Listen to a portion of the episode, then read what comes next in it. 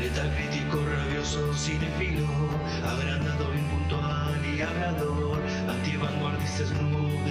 y murciélago crítico, él quiere ser.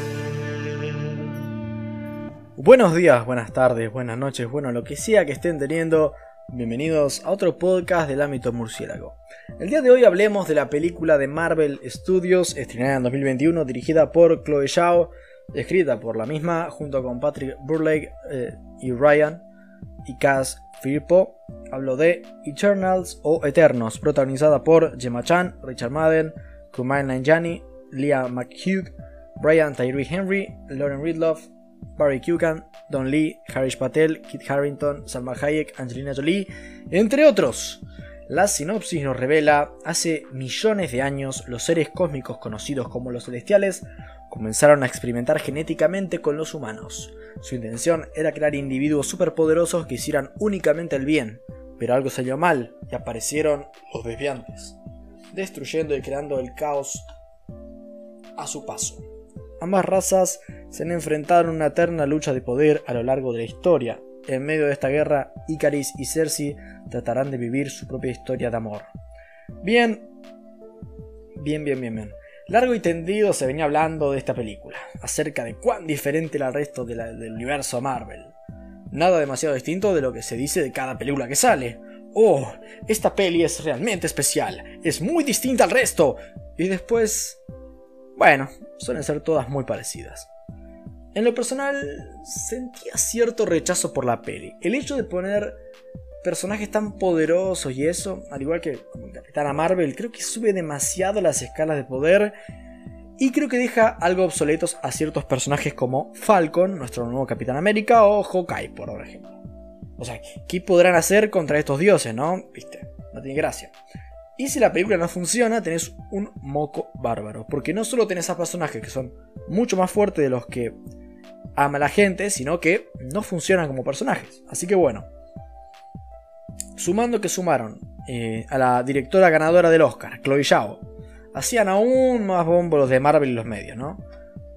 A mí no me daba demasiada tranquilidad. Es más, veía venir una película eh, prepotente y pretenciosa como Joker, que aún siendo buena, se la ha elevado a algo que creo que no merece. El punto de inflexión en mis expectativas llega, curiosamente, cuando salen las segundas críticas. Las primeras, obvio, siendo eh, de Marvel, son buenas. Eso por ley. Que parece es sospechoso, cuanto menos, de que siempre las primeras críticas de Marvel son buenas. ¿eh? Después por ahí la peli sigue siendo bien o mal, pero nunca hay pri- primeras críticas malas en Marvel. Raro. Pero las segundas, ya. Ahí. mm. Y en este caso.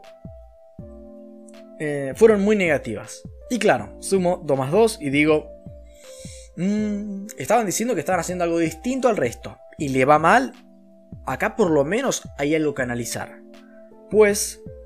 eh, o puede ser una joya infravalorada. O un desastre espectacularmente entre- entretenido, ¿no? Así que. La pregunta. ¿Cuál de las dos cosas resultó siendo? Vamos a averiguarlo. Comenzando con lo positivo. En los clásicos créditos de Marvel pusieron Pink Floyd. Time de Pink Floyd. O sea, algo más que decir, me ganaron desde el minuto uno. Es como cuando sos el jefe de una compañía y cae un chabón para una entrevista. Y ves que ya el saludo inicial es positivo, ¿no? Parece educado y se tiene confianza. Ya un poco es como un buen arranque, ¿no?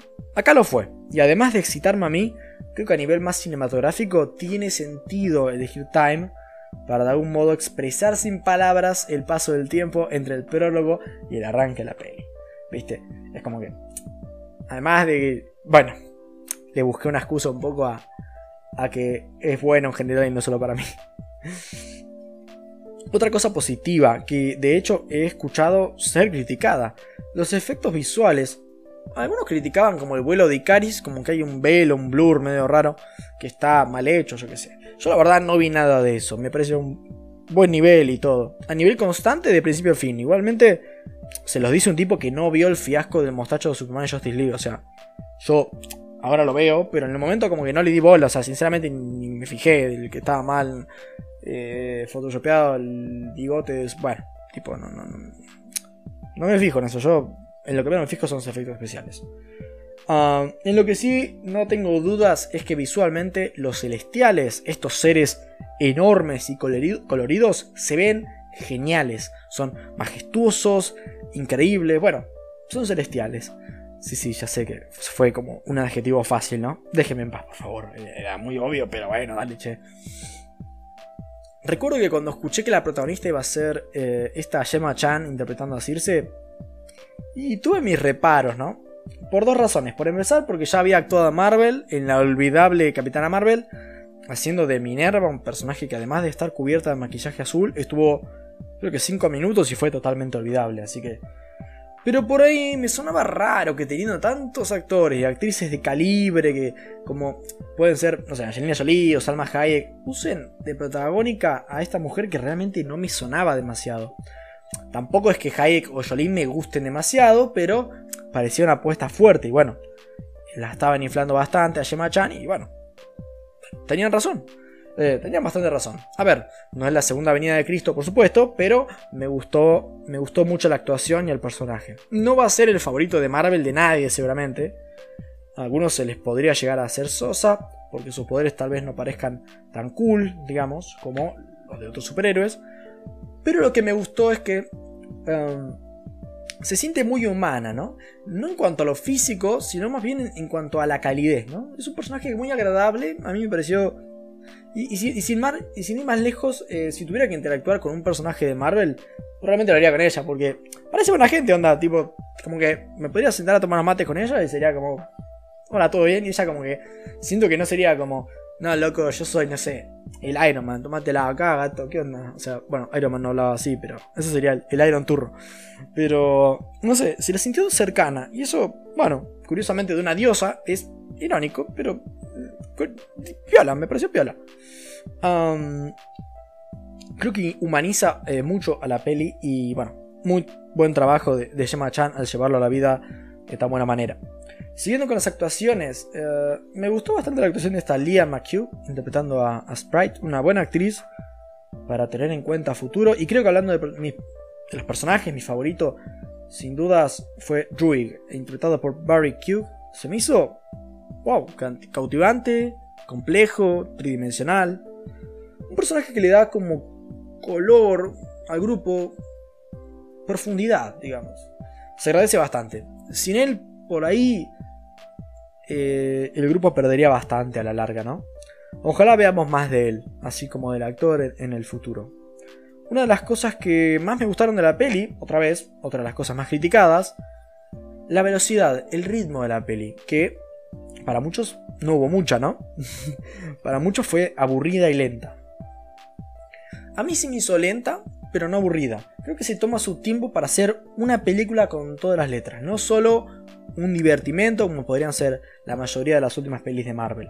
Acá se toman su tiempo y, realmente sentí que, estaban queriendo hacer algo, ¿no? Una historia. No simplemente tirarme acción a la cara para hacerme creer que estaba viendo una, historia. Realmente es una peli con ambición, no como la sucia Black Widow. ¡Guácala! Ah, me gusta que la peli tenga ambición. Eso, es algo raro Marvel y se agradece. Me gustó mucho el diseño de estos Deviants o desviantes me parecieron eh, parecidos a los kaijus de películas como Titanes del Pacífico.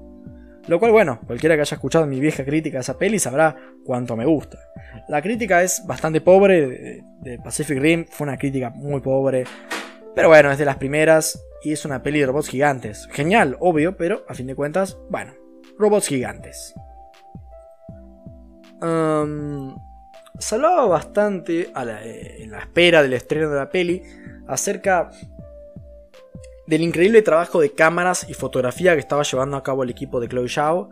Lo anticipaban como uno de los mejores de todo el, MCU, con ella eh, apostando por más de, más de sets naturales, o sea, más ubicaciones reales, en contraposición a, los sets artificiales que, últimamente se usan más, ¿no? Ah, bueno, está muy bien realmente. No es que vaya a cambiar ninguna metodología en el cine o incluso dentro de Marvel. Pero quedó bastante bien. Tenemos lindas postales de la peli, sobre todo cuando nos llevan de un momento y lugar de la historia a otro. Pasamos por ahí de la antigua Mesopotamia al imperio azteca y, hace sentir a estos personajes realmente, bueno, eternos, ¿no? Sí, un, un juego de palabras bastante básico, ¿no? Bueno, ¿qué quieren que le haga? Es el segundo de la crítica y no va a parar esto. Hablando de la producción, otra vez. Bien por la gente de vestuario, creo que, realmente, bueno, creó unos trajes increíbles. Parecidos entre sí, debo decir, pero no deja de estar muy bien hechos. El soundtrack es muy bueno también, muy engrandecedor por momentos. terminando un poco con lo positivo, realmente quedé muy satisfecho con el mensaje que quiere dar la peli. O tal vez, más que mensaje, es la disyuntiva, el desafío, tanto físico como ético al que se deben enfrentar los Eternos, se me hizo no solo atractivo, sino también algo que justifica todo este, este preludio, ¿no? Que es el primer acto y gran parte del segundo. A nivel guion, hay algunos diálogos que por ahí no parecen tan relevantes en el momento, pero que a la larga terminan siendo premonitorios y bastante alegóricos. Y es algo divertido, ¿no? Revisitarlos conociendo el porvenir de los personajes. Realmente me gustó que sea una peli que tenga una pretensión de hacerte pensar y ponerte en su lugar y, traiga, bueno, para el que quiera verlo, unos debates interesantes, que yo los he pensado y, pucha, cuando llega la parte donde por ahí nos encontramos con estas disyuntivas, bueno, pensé, ¿no? No, no, fue como la, fácil, fue como, wow, ¿qué, hacemos acá, no? Bueno, pasando ya a lo negativo. Por empezar y remontándonos al inicio, me, hizo un poco, un poco de ruido estos créditos iniciales que, mostraron, estos típicos créditos que cumplen como la función de, de prólogo escrito, que realmente solo quedan bien en Star Wars. O sea, acá no solo se sienten totalmente redundantes, así como pretenciosos, sino también fuera de lugar lo que es el UCM, donde no se usan. En una nota más personal y ahondando en el tema de estos textos iniciales, no recuerdo, además de la tan célebre Star Wars, una peli que arranque con estos textos y sea buena. Creo que es un recurso algo pobre, ya que se supone que se transmite con la narrativa para leer, ¿no? Y yo, perdón, pero para leer me leo un libro. Eh, no he planeado estirarme demasiado con esto, pero se confirma un poco de mis mayores temores. Y es que sí, los Eternos elevan demasiado la vara de poder en Marvel por el guion. Lo merman un poquito, pero aún así puede traer inconvenientes a futuro. Tuve problemas con un actor. Eh, yo tuve un problema personal con él y bueno, no quería decir nada por un tema legal, viste, hablé con mi abogado, pero en la calle nos cruzamos y nos dimos la piña, loco, le metí un saca ahí, le bajé dos dientes al gato. Listo, ese no se anima. Ah, no se anima a asomar la cabeza por el barrio ni a palo el perro ese. No, no, no, esto se. Realmente esto se. ya se deformó esta crítica. Ya fue algo totalmente triste. Ya. Bueno. Vamos a sacarnos esto de la cabeza. Tuve un problema con un actor y es Richard Madden haciendo de Icaris. O sea, no me malinterpreten. A final de cuentas, Icaris me terminó gustando bastante como personaje. Se me hizo interesante. Pero tanto Madden como su actor de doblaje se me hicieron totalmente planos. Entre Madden, que solo tiene una expresión facial, y el actor de doblaje, que tiene solo un tono de voz, hace una pareja terrible para llevar a cabo un personaje bastante bien escrito, ¿no? Dentro de lo que tiene, o sea, como estructura de personaje. Ah, haciendo un poco de crítica constructiva, creo que a la peli le hubiera ayudado haber mantenido más tiempo el personaje de Kit, Harrington, hablo de Dane Whitman, el caballero negro, ah, dentro de la película, ya que creo que podría haber aportado más al grupo, siendo alguien desde afuera que sirva un poco como los ojos del público, ¿no? Es cierto que sí tenemos a Karun, el asistente de Klingo, que por cierto me encantó porque no lo desprecian, pese a que parezca insignificante a simple vista. Realmente me encantó que le hayan dado diálogo y por momentos buen diálogo. Eh, eso tal vez suple un poco el papel que le hubiera dado yo a Dan Whitman, pero creo que tampoco hubiera sobrado, ¿no? Creo que la peli tiene un problema y es que no logra tratar bien a todos sus personajes. Ya que muchos parecen aparecer, digamos, bastante tarde. Realmente es una peli de reclutamiento hasta prácticamente el final.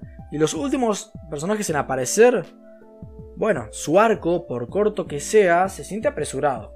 Tal vez podrían haberlos juntado a todos antes, ¿no? Te diría primer acto, final del segundo acto, pero llegamos casi al final y hay algún personaje que todavía no había aparecido, ¿viste? Es como que...